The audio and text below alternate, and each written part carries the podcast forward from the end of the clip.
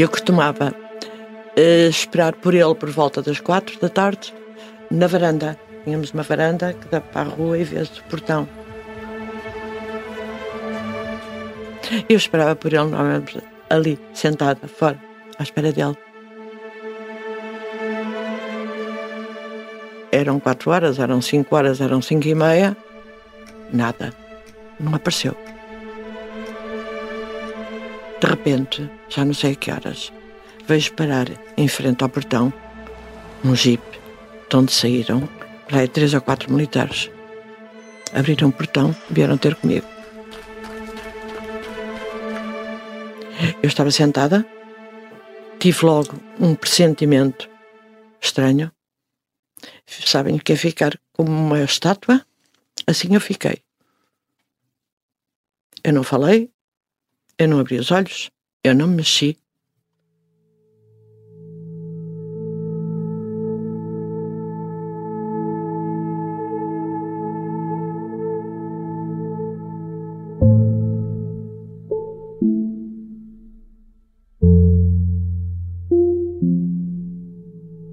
Maria dos Anjos pressentiu logo que algo não estava bem.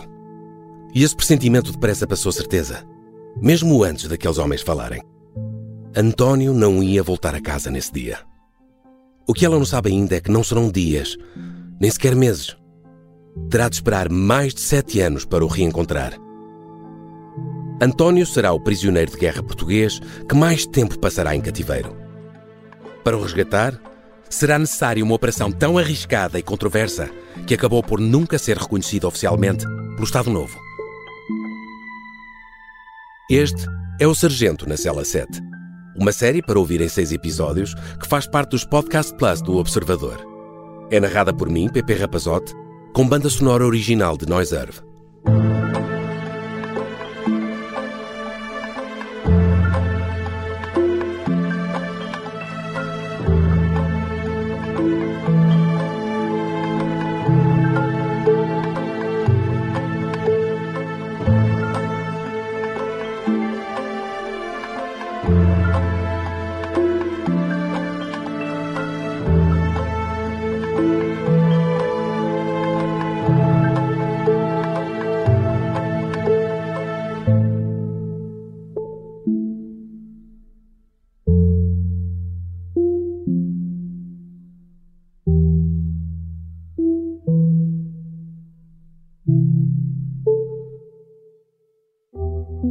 Esta é uma história real e é o conhecimento da história que guia a Onda em direção a um futuro melhor. Nesta viagem, os Podcast Plus do Observador têm o apoio da Onda Automóveis. Vamos continuar este percurso juntos, porque a Onda tem muito para contar, mas também tem muita vontade de ouvir.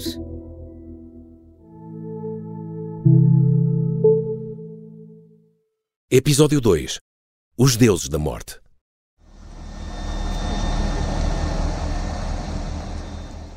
Naquele dia, António Lobato devia ter ficado em terra. Tinha acabado de chegar de uma missão de vários dias em Cabo Verde. As regras mandavam ir para casa e descansar. Mas algo está a acontecer. Na base aérea de Bissalanca está a ser preparada uma mega operação. Talvez a maior desde que a guerra começou. O sargento Lobato não resiste e vai espreitar a sala de operações. A voz que vai ouvir a conversar com António Lobato é da jornalista Tânia Pereirinha. E assisti ao briefing que o comandante das operações estava a dar para a operação do dia seguinte. Eh, estava estipulado no quadro de operações aqueles que iam, portanto, os comandantes de, de parelha, uma parelha é o conjunto de dois aviões, os comandantes de esquadrilha, o conjunto de quatro aviões, eh, quem eram. E o seu nome não estava lá? Não, não estava lá que não podia estar, porque eu tinha chegado de um voo de Cabo Verde. Mas acontece que faltava um. E eu disse, disse assim, olha, falta um, não faz mal, não me importa nada disso. Cheguei de Cabo Verde, não me importa nada disso. Dizia, olha, olha, tudo bem, você aliás já conhece isto melhor que ninguém. Eu estava a acabar a minha comissão, estava lá quase há dois anos já. Quanto tempo é que faltava para, para Um sair? mês ou dois, para vir embora. Não me importa, ponha-me lá que eu não me importo de ir. Estamos em maio de 1963. O conflito na Guiné arrancou em janeiro com o ataque a um quartel em Tite. Desde então, não há tréguas na guerra entre militares portugueses e guerrilheiros do PAIGC, o Partido Africano para a Independência da Guiné e de Cabo Verde, fundado em 1956 por Amílcar Cabral. Os portugueses acreditam que a Ilha de Como é um dos redutos dos independentistas. Era uma ilha que, como, como se dizia na altura, estava cheia de bichos, estava cheia de, ehm, de terroristas, que era assim que se chamavam, Pronto, que era o PSGC na altura. Portanto, estava lá o inimigo, dizia-se que estava lá o inimigo instalado. Portanto, foram para lá vários aviões para ver se o de, desalojavam. Os pilotos seguem com atenção os planos de ataque. Dez aviões e dez homens vão estar envolvidos nesta operação. Vão atuar divididos em parelhas que irão voar lado a lado e atacar os alvos de forma autónoma. Os nomes das equipas estão escritos no quadro, mas há uma alteração de última hora que vai mudar tudo. E o rapaz que estava ao meu lado tocou-me no braço, conhecia-me, eu tinha chegado há pouco, não tinha mais ninguém, disse assim, deixa lá. Ele estava com outro qualquer, que não me lembro quem, se eu pudesse ir consigo. Eu levantei o braço e disse ao, ao chefe das operações, olha, aqui o casal se pudesse trocar, ele conhece-me comigo. Sim, senhor, o senhor lá me deu os nomes. é exatamente assim, parece que estava tudo prescrito como havia de acontecer. E assim foi, o casal passou para o meu asa, que estava a asa de outro qualquer, e lá fomos para a operação.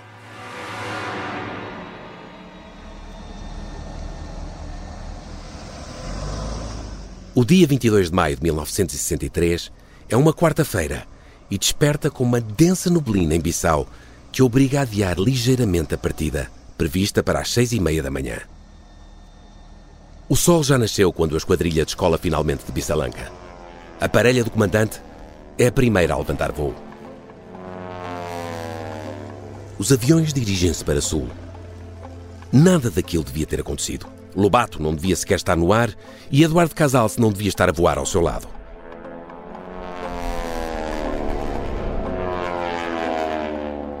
Poucos minutos após a descolagem, o objetivo já se aproxima. O aviador desce a pique para a ilha de Como. Com o alvo na mira, dispara a primeira rajada de metralhadora. A zona está coberta de árvores, que dão pouca visibilidade para o terreno. É o local ideal para os guerrilheiros se abrigarem.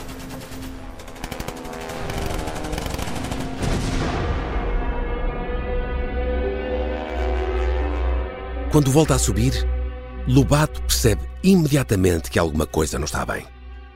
Eu percebi que uma das minhas asas foi chumbada com disparos leves, balas, não, não, não foi mísseis, não havia na altura, mas balas que a gente ouve, sente o avião, como se fosse o nosso próprio corpo.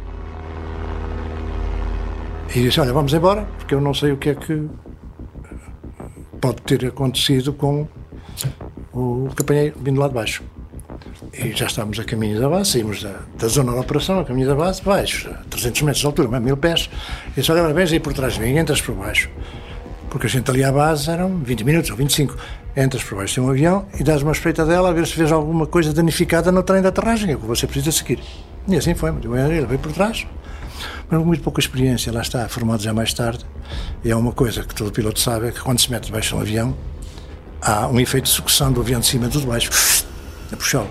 Ele não teve atenção nisso, saiu para o meu avião assim, a cortar o avião dele. Ainda dei dois, três gritos, chama por ele, mas não vive enfiar-se por chão dentro.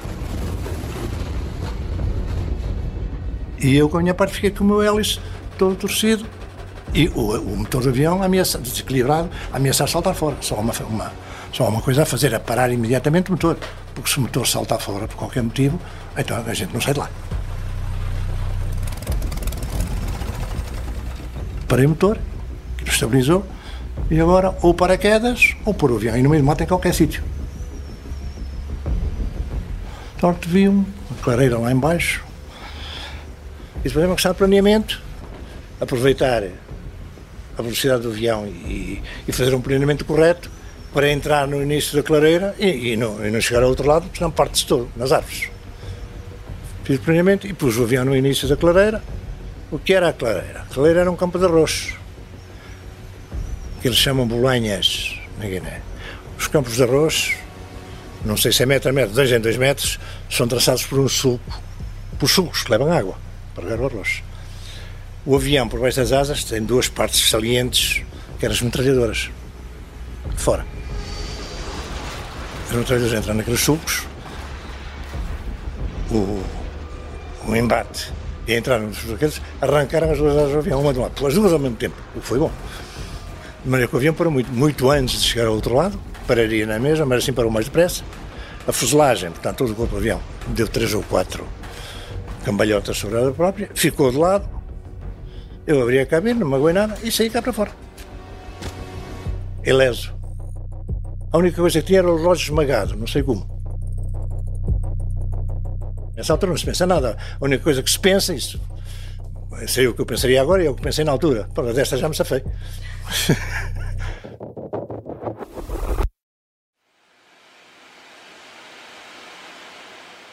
Lobato entra imediatamente em modo de sobrevivência. Sabe que a 20 km dali, mais coisa menos coisa, fica Catió, onde as tropas portuguesas têm um quartel. Só tem de se pôr a caminho em direção a sul. Se andar depressa, estará lá antes do cair da noite. Mas como Maria dos Anjos virá a descobrir umas horas mais tarde, nesse dia António nunca chegará ao destino. Ela está imóvel. Ainda não ouviu os militares que acabam de estacionar à sua porta, mas já pressente o que tem para lhe dizer. Naquele momento não tem forças para se agarrar à promessa que o marido lhe fez na noite anterior, de que voltaria sempre para casa, acontecesse o que acontecesse. Não se lembra sequer daquelas palavras. Incapaz de abrir os olhos, recebe a notícia sem qualquer reação. Tinha havido um acidente, um avião tinha colidido um com o outro, um deles tinha caído e morrido, mas o avião, que era onde estava o meu marido, o António, ele tinha aterrado. Eles sabiam disso. E foi isso que me disseram, que ele tinha desaparecido. Eles saíram e veio depois um enfermeiro dar-me na veia uma injeção de. É um produto que faz eh, adormecer as pessoas logo. Mas eu nem com esse produto dormi. Deitaram, a senhora que vivia comigo, estou-me na cama e eu passei a noite. Ai, perdi a fala, não conseguia falar. E eu passei a noite a remexer-me na cama, não dormi, nem com esse remédio eu dormi.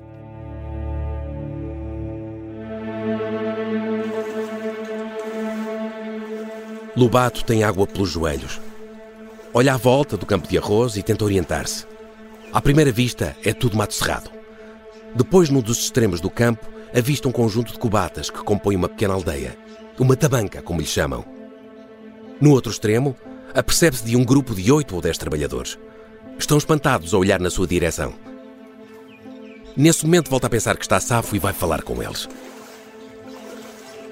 E a primeira coisa que eu fiz foi dizer ao menino, bom, se vocês levarem a Catió, me orientarem no caminho para Catió, tem recompensa, disso.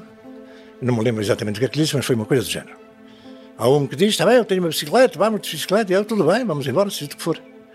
No meio desta conversa, conversa toda, há um, sei, ou do meio, ou da berma, não sei, ou do meio deles, sem eu dar por isso, dá-me uma catanada aqui na cabeça, abre-me a cabeça. Está aqui o, o corte e os outros caem todos em cima de mim. Mas é que eu fico no chão, estendido, a sangrar, com os olhos já tapados de sangue, e aquela gente toda em cima de mim, não sei como nem porquê. Não sei explicar. Eu sei que abri braços e pernas e aquele monte de gente foi todo um para cada lado. A gente multiplica as forças por não sei quanto quando está aflito. De tal maneira que consigo fugir meter-me no meio do mato.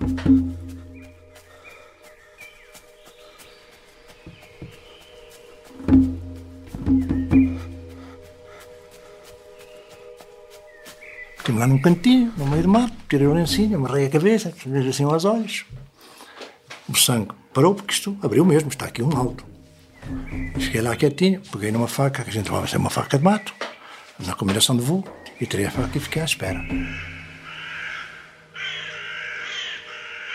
Fiquei à espera uma eternidade.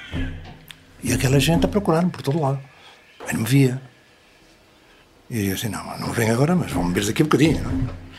Mas os outros espalharam-se todos e há um, se calhar mais pisteiro, vai, e para em frente a mim. lá no meio dos arbustos. Dei-me de soca na mão, fica a olhar para mim quietinho e diz-me assim: dá faca. E eu dizia vem buscá-la. É uma cena, ainda lembro perfeitamente dela. E não dá faca. E eu levantei-me assim: vem buscá-la. E repetimos isto três ou quatro vezes. E ele ficou, não se mexeu mais.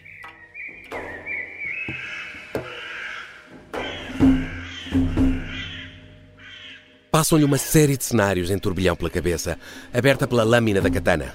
Apesar de estar ferido no rosto e também nas costas, Lobato tem a certeza de que consegue dar conta do homem que tem à frente. Não está sequer armado. Basta um gesto rápido e certeiro.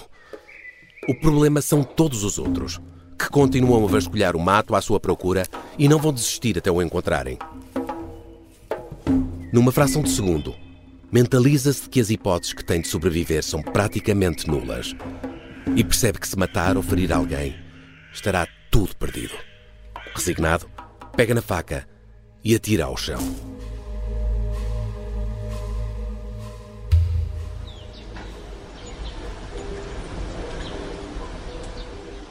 Parece que passaram dias.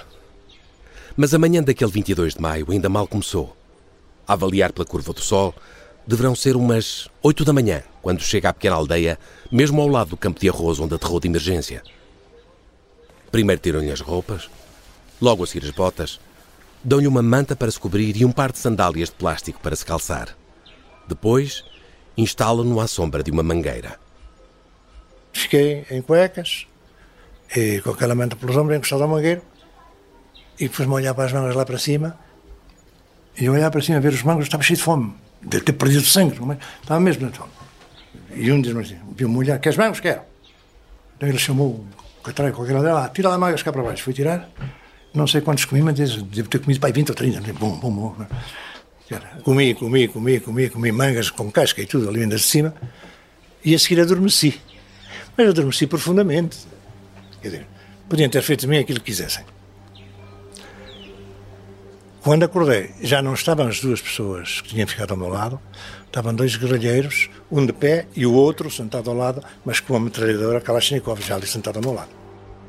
As poucas esperanças que ainda alimentava desapareceram assim que abre os olhos.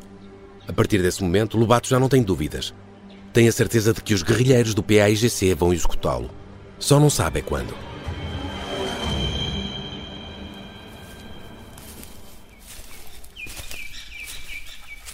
Não tardará até receber ordem para se levantar e começar a andar. Hão de caminhar durante o resto do dia e parte da noite pelo meio do mato e através de pântanos, com lama de um metro de altura que lhes dificulta o avanço. O destino é a Ilha de Como, a mesma ilha que de manhã o aviador atacou. À medida que se aproximam, vão-se multiplicando as casas destruídas e as paredes crivadas de balas. Lobato estava habituado a ver aquele mundo apenas de cima. É a primeira vez que é confrontado com o resultado da devastação que a Força Aérea tem feito cair dos céus. Chegamos a um sítio, uma das entradas da ilha, em uma, aldeia que se chama Mediqueia, onde me mostraram uma mulher com um braço decepado e com um bebê ao colo, um bebê, se não era recém-nascido, teria um ano ou dois, bebê ainda, muito bebê e ela com o braço todo decepado. E um deles diz-me assim: Estás a ver o que vocês fazem? E digo assim: Bom, trouxeste-me para aqui que é para. E pensei: Senti isto, e assim, pronto, trouxeram para aqui para eu ver esta cena e executarem-me aqui. Lobato tem quase a certeza de que não foi o ataque da manhã que provocou aqueles ferimentos. A aldeia fica a norte da zona que os aviões portugueses atacaram. Mas mais tarde há de confessar que, no momento em que estava cara a cara com a mulher e a criança, se sentiu o ser mais pequeno do mundo. O ritmo de missões da base aérea 12 é intenso.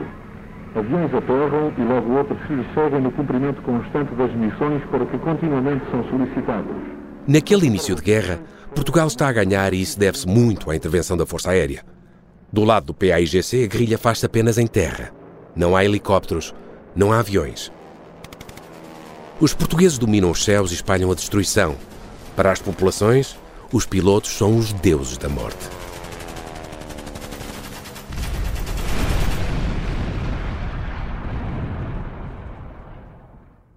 Mas Lobato estava enganado. Não o matarão em Oediqueia, nem em nenhuma das outras aldeias por onde vai passar nos próximos dias. Se em algum momento esteve perto de perder a vida, foi quando ficou à guarda de Miguel, um guerrilheiro que tinha um capachinho feito de pelo de macaco e que era canibal.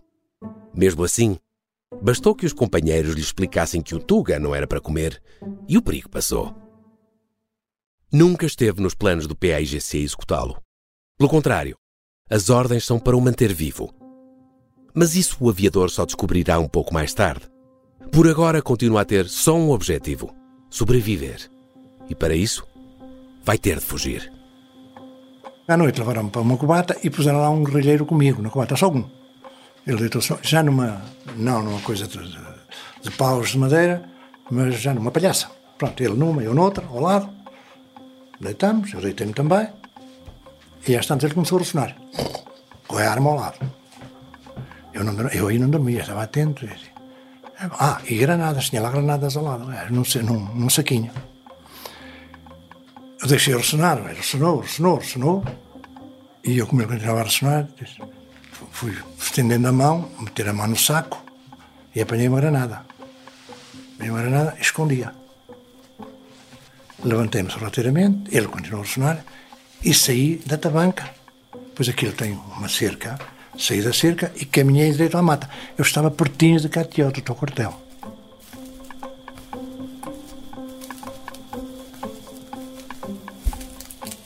Seriam apenas 4 ou 5 quilómetros a andar até ao quartel. Só tem de conseguir chegar à zona de floresta e embarnhar-se no mato. E a partir daí desaparecer. Mas o plano não é infalível. Vou direitinho à mata, andei para aí quê? Sei lá, 500 metros antes de chegar à mata. E vêm três ou quatro mulheres com umas cabaças à cabeça, vem o branco começam aos gritos. E eu estou feito. Portanto, acordaram a aldeia toda, vai tudo atrás. Elas devem ter dito, olha, um branco, não sei, não e vai tudo atrás de mim. Eu assim, de repente, pensei, só tenho uma maneira. Meti-me ali junto a uns arbustos, baixei as calças e fiz de conta que estava a fazer o meu serviço, peguei na granada e enterrei-a. Naquela época tinha, tinha os, os guerrilheiros que tinham comigo ao pé. Então, tu foste? Não, vim fazer coisa para não acordar ninguém, não sei o não sei o que mais. O tipo não deu pela falta errada, porque tinha várias no saco. E levaram para trás outra vez e a coisa ficou assim.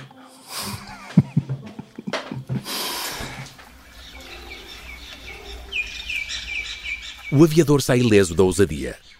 Mas o episódio vai servir para que os seus carcereiros se apressem para o entregarem no destino que lhes foi indicado. Passam de imediato para a outra margem do rio e começam uma nova caminhada, de novo por pântanos lamacentos. Ao final de duas horas, avistam finalmente um novo acampamento de guerrilheiros. Lobato é posto perante um homem que nunca viu antes, mas de quem já ouviu falar, e muito. Um homem que entre os independentistas é tido como uma espécie de semideus, imune às balas do Tuga. Um homem que comanda toda a guerrilha na zona sul da Guiné com um pulso de ferro. 15 anos mais tarde, esse homem será primeiro-ministro da Guiné-Bissau e depois será o primeiro presidente eleito democraticamente no país. Chama-se João Bernardo Vieira, mas entre os guerrilheiros é conhecido simplesmente como Nino. Está sentado imóvel no tronco de uma árvore enorme, tem os braços cobertos de pulseiras de madeira e couro e um corno pendurado ao pescoço. Nino Vieira manda o piloto português sentar-se. Nesse momento, Lobato sabe que estão esgotadas todas as hipóteses de fuga. Tem a certeza de que bastará um passo em falso para que o homem dê a ordem para o matar, e menos de um segundo para que ela seja cumprida. A morte teria sido mesmo o seu destino se tivesse sido feito prisioneiro apenas duas semanas antes. E tem sorte, foi aqui que eu soube. Porque o Cabral deu-nos ordem para fazer prisioneiros.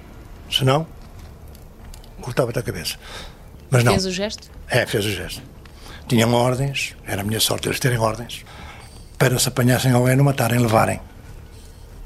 Porque até ali matavam tudo o que apanhavam. Foi na altura em que, em que começaram a fazer prisioneiros, não é? O PSGC. Foi a minha, fui, fui primeiro.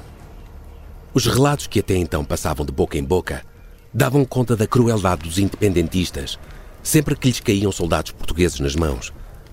Ainda incrédulo por ter sido poupado a uma morte que tinha como certa, Lobato também começa por não levar a sério a boa vontade do tão temido Nino Vieira. Queres escrever uma carta? A mulher, não vale a pena, não chega lá. Como quiseres. E disse, então dá cá papel. Vai meteu a mão à bolsa, tirou um, bocado de uma folha de um caderno de linhas, daqueles cadernos antigos que tinham linhas, e uma esfera gráfica do bolso. Toma lá. Eu escrevi três ou quatro linhas. Suponho que ela entra nessa carta.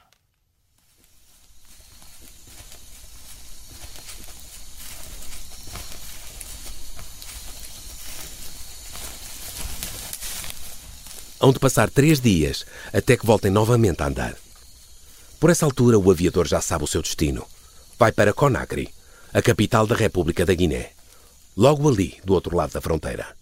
La liberté, c'est le privilège de homme, le droit naturel de toute société ou de tout peuple. O país é governado desde 1958 por Sékou Touré, o homem que fez da Guiné a primeira colónia francesa da África subsaariana a conseguir a independência. E é, na altura, um dos principais pontos de apoio do PAIGC. O fundador Amílcar Cabral vive em Conakry. É também lá que estão as principais bases do partido. Nous préférons la pauvreté dans la liberté à la richesse dans l'esclavage. Sob o lema Preferimos a liberdade na pobreza do que a riqueza na escravidão, Touré, um antigo trabalhador dos Correios feito líder sindical, instaurou no país uma ditadura marxista. Nos 26 anos em que permaneceu no poder, mais de 50 mil pessoas terão sido assassinadas pelo regime. Um regime que, desde as primeiras horas, tratou de apoiar as lutas independentistas dos países vizinhos, como explica José Matos, investigador em História Militar e especialista no período da Guerra de África. No fundo, havia a percepção de quais eram as grandes vantagens que o PAIGC tinha, e uma dessas grandes vantagens era o facto de ter as bases nos países vizinhos. A Guiné-Bissau é rodeada pela República da Guiné e pelo Senegal a norte, mas a República da Guiné está a sul e está a leste, e o PAIGC tinha de facto fortes apoios na República da Guiné. Portanto, o regime do presidente Secretário era um forte apoiante do PAIGC.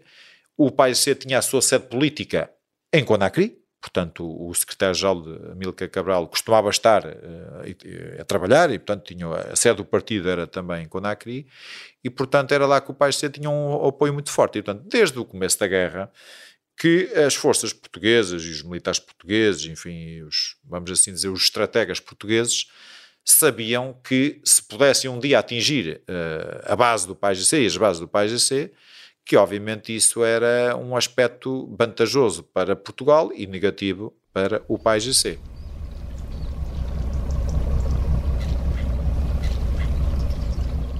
Lobato é levado para a Guiné-Conakry a bordo de um navio mercante português roubado pelos guerrilheiros. Está exausto. Está há mais de uma semana a andar, através de matas cerradas e de pântanos. Nos pés tem as mesmas sandálias de plástico que lhe deram quando foi capturado. Tudo o que tem comido é arroz. O cansaço é tanto que já nem sente dores. Nem na cabeça, cuja ferida já começa a fechar, sob o lenço azul da farda de piloto que lhe serviu de torniquete. Nem nas costas, também cortadas com golpes de katana. Há um vulto que se aproxima. Mas é diferente daqueles guerrilheiros que os escoltaram nos últimos dias. Não é novo e não tem qualquer arma. O velho de barba branca encaminha-o para uma pequena sala. Há apenas espaço para um armário metálico, duas cadeiras gastas e uma mesa. Velhote levou-me lá para um- uma tabanca qualquer. Tinha lá uma mesa de madeira, assim. Deite-se aí em cima, para um homem. Lá viu, viu aqui assim, não, isto aqui a mulher deixa estar, não fazer nada. Viu umas costas estavam esponjosas. Havia aqui carnes esponjosas, eu que tinha dado. Aqui a gente trata, mas vai doer. Mas olha, espera aí. Foi lá a um canto e trouxe uma garrafa de vinho. Olha, isto é vinho vosso. É vinho do vosso. Bebe. Eu vou na garrafa, venha ele. Só depois percebe o que está ali a fazer. O velho tira do armário uma agulha grande e um novelo de fio. O piloto tem feridas ainda abertas nas costas pelas catanadas que levou. Vai ser cozido a sangue frio por aquele curandeiro. E o vinho é apenas para tentar aliviar as dores. Está quente. Vem numa garrafa que já passou por dezenas de outras bocas. Mas é vinho português e aquele simples gol de algo familiar é o suficiente para o reconfortar. Depois, o curandeiro dá-lhe um rolo de pano branco para colocar entre os dentes. E ele diz, agora vais tirar de costas. E o gajo foi começou a cortar. Aí sim, aí senti dores. Aí agarrei-me, a dor era tanta que deixei ter dor. Disse, a gente, quando atinge um certo limite da dor, deixa ter dor. Quer dizer, fica insensível quase. O que é certo é que o homem lá tratou, desinfetou não sei com o quê, não pôs pensos nem pôs nada, que não tinha.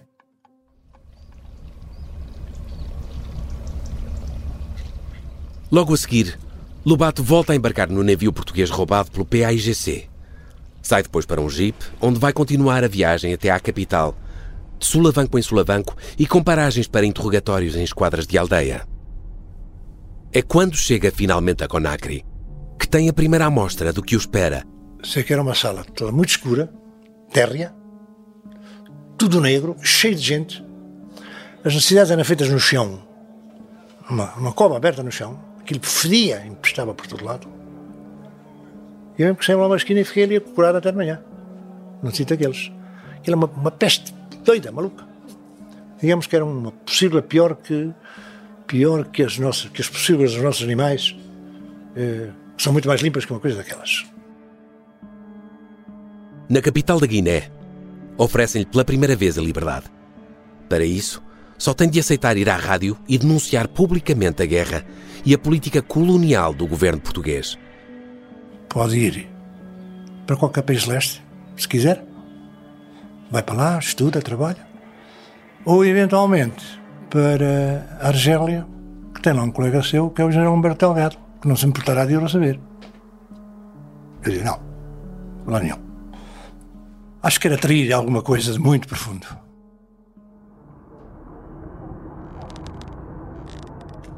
Já passou cerca de um mês desde o acidente. Maria dos Anjos está em casa, em Bissau, quando dois homens desconhecidos lhe batem à porta. Um deles está quase nu, de tanga e com uns atilhos tribais em volta dos braços. Não diz uma palavra em português. O outro vem como intérprete. A primeira coisa que fazem é pedir-lhe um copo de leite. Sozinho em casa, sem saber ao certo se o marido está vivo ou morto, só tem água para lhes dar. Em troca, recebe uma folha de papel pautado, dobrada em quatro. Era o bilhete escrito pelo marido. Nino Vieira tinha cumprido a promessa. A carta era muito, eh, muito, muito simples. Uh, querida, estou vivo, eu voltarei. Só assim, duas frases.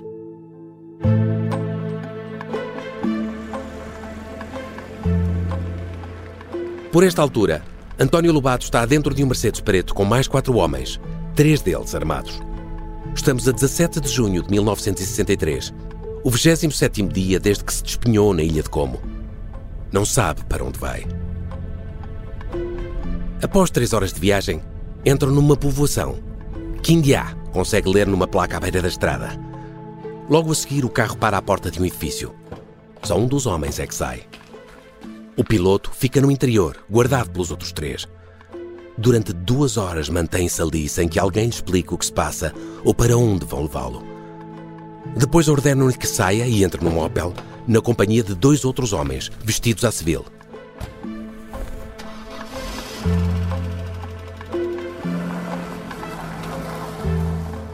Dessa vez, a viagem durará apenas uns minutos. Termina junto aos portões com 3 metros de altura de uma fortaleza, em forma de hexágono. Não pode imaginar o que vai encontrar no interior. Mas essa é uma história para o próximo episódio. Os prisioneiros que morriam, morriam lá, se não era todos os dias, era quase, saíam pendurados assim por uma perna, porque vinham praticamente esqueléticos, pendurados por uma perna, tirávamos lá para fora, não sabia onde é que eles levavam. E assim enganei estes gajos todos. Está a ver?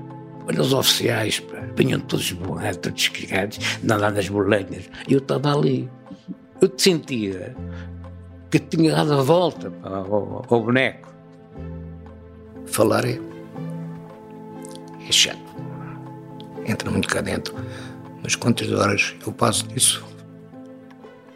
Não haverá gajo nenhum que não venha de lá ou com um sentimento de saudade por certas coisas ou com o cimento da revolta contra ele próprio.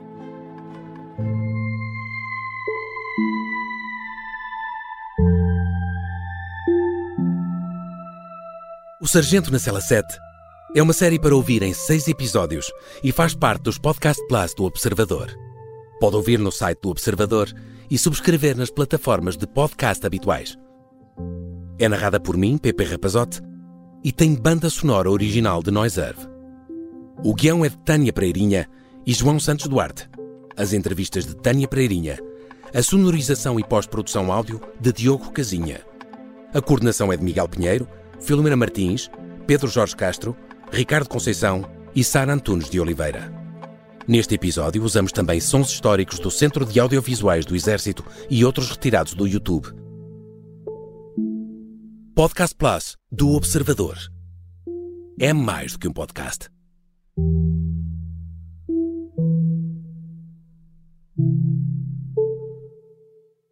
Os Podcast Plus do Observador têm o apoio da Onda Automóveis.